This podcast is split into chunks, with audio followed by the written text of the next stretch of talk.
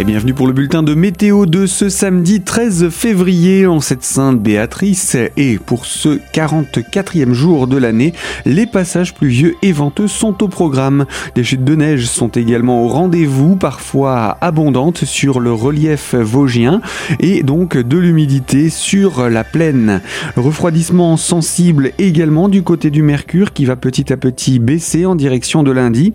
Pour ce samedi, moins 2 à plus de degrés annoncés à l'aube. Au meilleur de la journée, 1 à 6 degrés depuis le relief et en direction de la plaine.